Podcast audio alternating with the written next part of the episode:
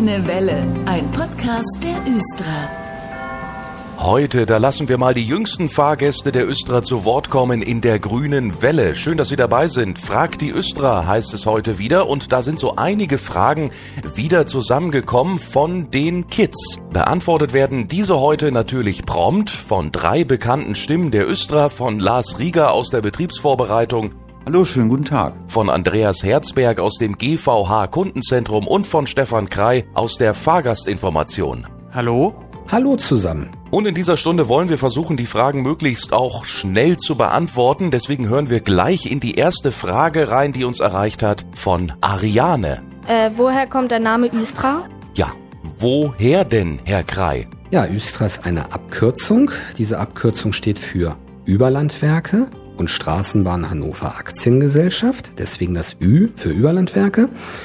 Warum das? Die Östra hat früher ihren Strom selbst erzeugt. Das heißt also, hat ihre Straßenbahn selber mit Strom versorgt, aber auch einige äh, Gemeinden in der heutigen Region Hannover. Und das Stra steht natürlich für die Straßenbahn Hannover Aktiengesellschaft. Und ja, Punkt. Die Frage ist beantwortet. Kommen wir gleich zur nächsten Frage und zwar von Alia.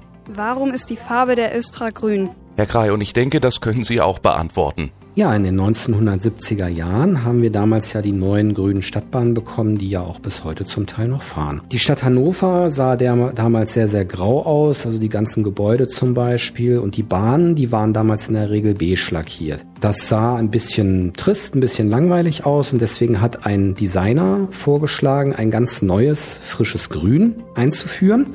Und das ist im Stadtbild natürlich dann ganz extrem aufgefallen und wurde so, ja, zur Farbe der Östra. Bis heute konnte man sich also nicht von diesem Grün trennen. Das ist übrigens die Farbe Signalgrün. Von Opel kommt die. Auch nochmal eine Randinformation, ich habe nachgeschlagen. Alia, also wenn du jetzt zuhörst, darum sind die grün. Zur nächsten Frage von Mika. Welches ist die längste Stadtbahnstrecke in Hannover? Und ich denke, das muss Andreas Herzberg aus dem Kundenzentrum wissen. Die längste Stadtbahnstrecke ist die Linie 1 von Langhagen bis nach Saarstedt. Sie ist circa 27,8 Kilometer lang und geht entlang der Farnwalder Straße unter der City Hannovers durch und die komplette Hildesheimer Straße über Laatzen bis weit über die Regionsgrenzen hinaus nach Saarstedt, welches schon zum Landkreis Hildesheim gehört. Herr Herzberg, der Elias, der hat dazu auch noch eine Nachfrage. Wie lange braucht man auf der längsten Strecke von Endpunkt zu Endpunkt? Für ihre 27,8 Kilometer braucht die Stadtbahn eine Stunde und fünf Minuten. Und was auch eine ganz große Besonderheit ist, die Linie 1 fährt dabei durch vier Städte. Langhagen, Hannover, Laatzen und Saarstedt. Ja, da kommen wir doch gleich mal zur nächsten Frage hier, die wir eingesammelt haben von Leonard.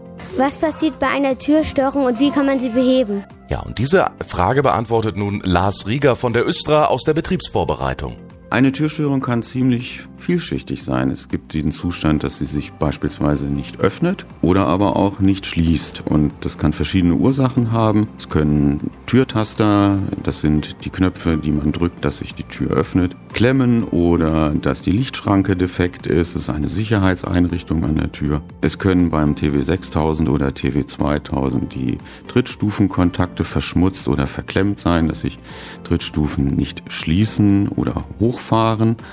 Und all diese Dinge können unsere Kolleginnen und Kollegen eben beheben. Sie kennen Tricks und Kniffe, wie man äh, diese Störung behebt. Und im Zweifelsfall wird dann die Tür halt von Hand zugeschlossen und mechanisch verriegelt, dass sie sich halt auch nicht mehr bedienen lässt.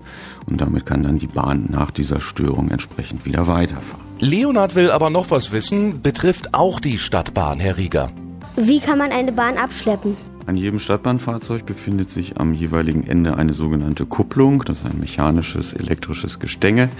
Und über diese Kupplung können sich halt auch Fahrzeuge verbinden und es passiert halt so, dass sie ganz langsam aufeinander fahren, die Kupplungen verschließen sich, eine Stange wird verhakt und dementsprechend kann man halt eine Bahn auch abschleppen oder schieben. Also ähnlich wie beim Auto, nur ein bisschen stabiler und größer das Ganze. Hören wir mal in die nächste Frage, dieses Mal von Lea. Und Herr Krei, bitte gut aufpassen.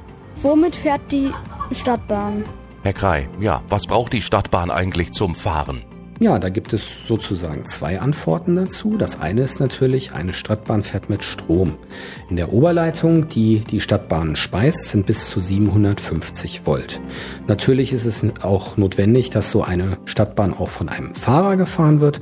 Und der Fahrer, der kann maximal bis zu vier zusammengekuppelte Wagen gleichzeitig fahren. Wir haben eben schon mal in der Sendung eine Frage von der Leia bekommen und die hat noch eine. Wie werden zwei Stadtbahnwagen miteinander verbunden? Und die Antwort kommt nun wieder von Lars Rieger aus der Betriebsvorbereitung der Östra. Das funktioniert so ähnlich wie bei der Frage von dem Leonhard mit dem Abschleppen einer Bahn, dass eben die Kupplungen, die sich am jeweiligen Ende des Fahrzeuges befinden, äh, verbinden. Zwei Stadtbahnen fahren langsam aufeinander, die Kupplungen gehen ineinander über und dementsprechend kann man dann mit zwei Fahrzeugen einen neuen Zug bilden. Apropos, Leonard, ein sehr wissbegieriger junger Fahrgast, den haben wir auch schon gehört in dieser Sendung, der hat noch mal eine Frage. Wie viele Betriebshöfe hat die Östra und welche ist davon der älteste? Ja, und die beantwortet nun mal Andreas Herzberg aus dem GVH Kundenzentrum. Die Östra hat insgesamt fünf Betriebshöfe. Davon sind zwei Busbetriebshöfe in Mittelfeld und in Farnwald und drei Stadtbahnbetriebshöfe.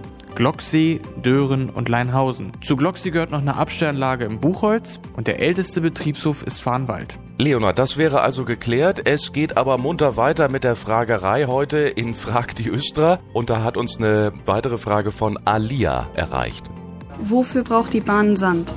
Und das interessiert mich tatsächlich auch mal, Herr Rieger. Bei der Bahn ist es so, dass äh, wir ja mit Stahlrädern auf Stahlschienen fahren und da entsteht halt keine, keine Reibung. Und insbesondere, wenn der Schienenzustand ungünstig ist durch, durch Laub oder durch, durch einsetzenden Regen oder sich ein Schmierfilm auf der Schiene gebildet hat, dann muss halt diese Reibung irgendwie hergestellt werden. Das passiert mit Sand und das brauchen wir halt zum Fahren, zum Beschleunigen oder aber auch beim Bremsen.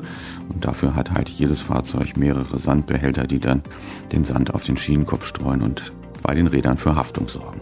Also wissen wir Bescheid. Ich glaube, nicht nur die jungen Zuhörerinnen und Zuhörer können ja heute einiges lernen in der grünen Welle. Und da machen wir doch gleich weiter mit einer nächsten Frage, die hier uns noch erreicht hat. Und ähm, die kommt von Laura und da geht's um Geschwindigkeit. Herr Krei, bitte genau zuhören. Wie viel kmh darf eine Stadtbahn fahren? Also erstmal muss man sagen, alle Stadtbahnwagen, die wir haben, der TW 6000, der TW 2000 und der TW 3000, können maximal 80 kmh fahren. Auf den Strecken im Tunnel ist es so, dass dort maximal 70 kmh gefahren werden dürfen und das ist auch die höchste Geschwindigkeit. Ein paar Stellen an der Oberfläche dürfen auch mit 70 kmh gefahren werden. Und wenn so eine Stadtbahn zum Beispiel im Straßenverkehr mit den Autos zusammenfährt, dann gilt das Gleiche von der Höchstgeschwindigkeit. Das Auto darf 50 kmh fahren und die Bahn auch. Die Frage ist abgehakt. Es gibt noch eine Frage an Herrn Herzberg von Lara. Warum haben Busse rote und blaue Haltewunschknöpfe? Das ist eine gute Frage, das habe ich mich tatsächlich auch schon mal gefragt. Warum gibt es da unterschiedliche Knöpfe in den Bussen? Ja, die roten Haltewunschknöpfe, das sind so die normalen Haltewunschknöpfe, dass ein Fahrgast aussteigen möchte. Und die blauen sind besondere Haltewunschknöpfe. Die signalisieren dem Fahrer, dass eine Person mit Mobilitätseinschränkung aussteigen möchte, beispielsweise mit Kinderwagen oder ein Rollstuhlfahrer. Dann weiß der Busfahrer, dass er gegebenenfalls auch die Rampe ausfahren muss. Okay, das wusste ich zum Beispiel auch noch nicht. Danke, Lara, für deine Frage.